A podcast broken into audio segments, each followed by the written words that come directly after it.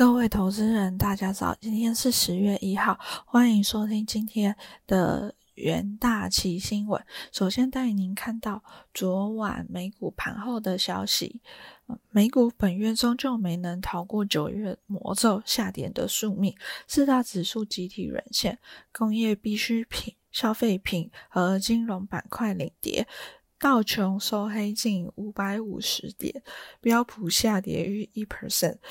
道琼本月跌幅达四点三 percent，标普跌幅则达四点八 percent，两大指数双双迎来自二零一一年来最惨的九月表现。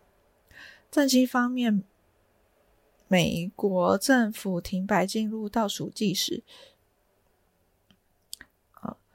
那呃。在经济数据方面，美国上周初领失业金报三十六点二万人，预期三十三万人，前值三十五点一万人。第一则新闻来看到美国债务上限的消息，美国参议院多数党领袖舒默。表示，议员已经达成协议，透过短期拨款法案为联邦政府挹注资金到十二月三日，避免政府在十月一号新一财政年度到来时关门，暂时化解燃眉之急。先前因为参议院民主党人推动附带冻结再上限的短期支出法案过关，一些非民生必须性质的联邦机构都准备在九月三十日本财政年度结束时关闭。参院预定周四上午表决这项应急的权益法案，由于删除了引发分歧的措辞，料。能在参众两院轻松过关，但没有化解债务上限疫情。美国不到三周将面临灾难性的债务违约。美国财政部长耶伦曾警告国会再不采取行动，美国可能在十月十八日违约。但民主党契机尚未找到解决问题的方法，党内温和派和。激进派彼此拉锯，加上共和党一下反对提高债务上限，让政府关门就是可能重演。众议院先在上周通过附带冻结在线的短期拨款法案，目的是让政府有资金可以运作到十二月三日。并把债务上限冻结到明年中选举后，但此案本周一在参议院的程序性投票中铩羽而归。众议院周三再度通过单独冻结在线的法案，但此法案也预料难以在参院闯关成功。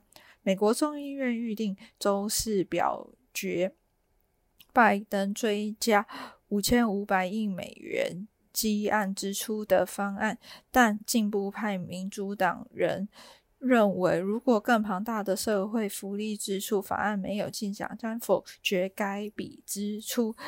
再来是有关于 IPO 的新闻，数据显示，二零二一年第三季全球首次公开发行的热度较之前两季有所放缓，但累积前九个月。的上市数量仍为两千年网际网络泡沫以来最高。第三季全球 IPO 共筹集了约九百四十六亿美元，比第二季下降二十六点三 percent。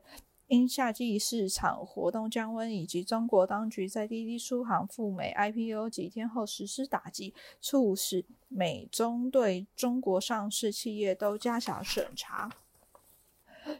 今年至今，全球已有两千多笔 IPO，共筹资四千两百一十亿美元，创历史新高，且为去年同期的两倍多。因民营企业多想把握市场估值高时，帮助股票上涨。这个金额中包括今年前九月共四百八十六家特殊目的的收购公司，透过 IPO 筹集一千两百七十七亿美元。再来是看到中国制造业 PMI 的消息，九月中国制造业 PMI 报五十，为十七个月来次低。而中国统计局所公布的九月制造业 PMI 为四十九点六，较上个月下降零点五个百分点，也是自二零二零年三月以来首度弱到收缩区间。九月制造业供给持续收缩，需求边际改善。由于疫情局反复，加上原物料供给不足，制造业生产指数连续两个月回落在呃收缩区间。降幅稍有收窄，新订单指数是近三个月来首次处于扩张区间。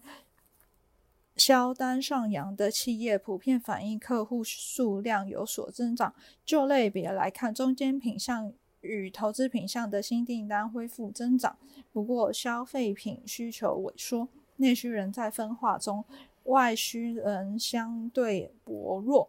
九月新出口订单。指数连续两个月落在收缩区间，收缩率也较前月微幅恶化。受访企业普遍认为，海上疫情恶化加上航运困难，都导致出口销售受挫。再来，来接下来看到国内新闻，首先是国内行情的部分，美股科技股跌多涨少，拖累台股一度。跌破一万六千八百点关卡，随着电子全指股小幅回升，纺织、钢铁等传产股撑场，指数翻红走阳。不过尾盘出现卖单调节，指数急杀，中场涨幅收敛至零点四七 percent，收在一万六千九百三十四点七七点，成交量为。两千六百九十四亿元。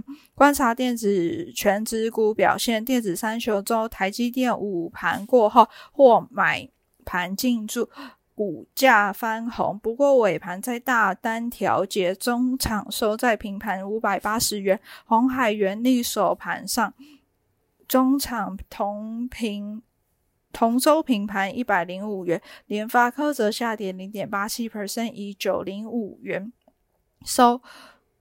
跌，联电则小涨一点六 percent。中国限电影响大，加上国际油价反弹，据此主要原料乙二醇、醇对苯二甲酸啊价格大涨，市场预期化纤厂报价有望调涨，低价纺织群强势上攻，抛括丽丽、南纺、东和、力鹏。吉盛、大东、联发均亮灯涨停锁住。接下来进到三分钟听股期的部分。呃，首先来关注中钢期货。呃，由于钢铁产业是高排放与高耗高耗能产业，在中国多省进行执行能双能耗双控政策。预期在相关政策执行下，中国粗钢第四季产量将持续减少，因此对中国以外的亚洲钢厂渴望相对受惠。不锈钢上游大厂黄夜夜联明显调降十月不锈钢板材盘价。中钢认为，随着十月下游库存去化，年底旺季行情可望逐步显现，加上中国多家钢厂停产与各国推进基础建设计划，对于钢市展望维持正向。中钢期货周四低档反弹近三 percent，长虹 K 棒中指进行弱势格局。再来看到域名期货，由于中国缺煤、缺电塞与塞港的问题，波罗的海前散装指数连续两天上涨，海峡。新运费指数飙升八点三六 percent，日租金涨至七万美元，带动波罗的海综合指数上涨四点七四 percent。市场缺船议题发酵，随着 BDI 指数再涨，有利域名等散装船业者营运。国际铁矿石与煤炭。贸易量上升也带动海峡型 BCI 指数涨势，域名六到七成船舶在现货市场，预估下半年毛利将优于上半年。域名期货周四开高走高，周长以涨停价做收。再来看到呃强势股中，呃有一个有一档是和硕的期货，台湾微软与和硕声波通讯共同宣布，台湾制造的五 G O-RAN 与企业卫星通讯计划和。硕董事长表示，卫星通讯在未来五年产值不输半导体，将改变网络传播方式跟方便性。预计至二零二五年将超过十万颗。此外，中国提出能耗双控政策，影响江苏昆山等地的电子产业，而和硕配合节量降载，但营营运无重大影响，且和硕的智慧型手。机现以百分之百使用绿电生产，市场认为中国限电暂时不影响合硕营运，且布局五 G 与低轨卫星。合硕期货周四反弹上涨二点二九 percent，以长红 K 棒向上突破短中期均线。最后，呃，带大家来看到大力光期货，嗯，市场认为。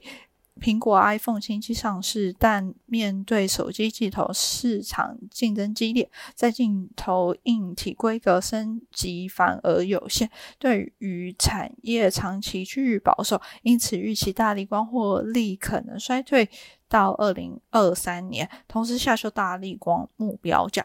大力光预计在十月七日举行线上第三季法说会，市场关注对于第四季与二零二二。年的展望，尤其针对毛利率转弱的风险。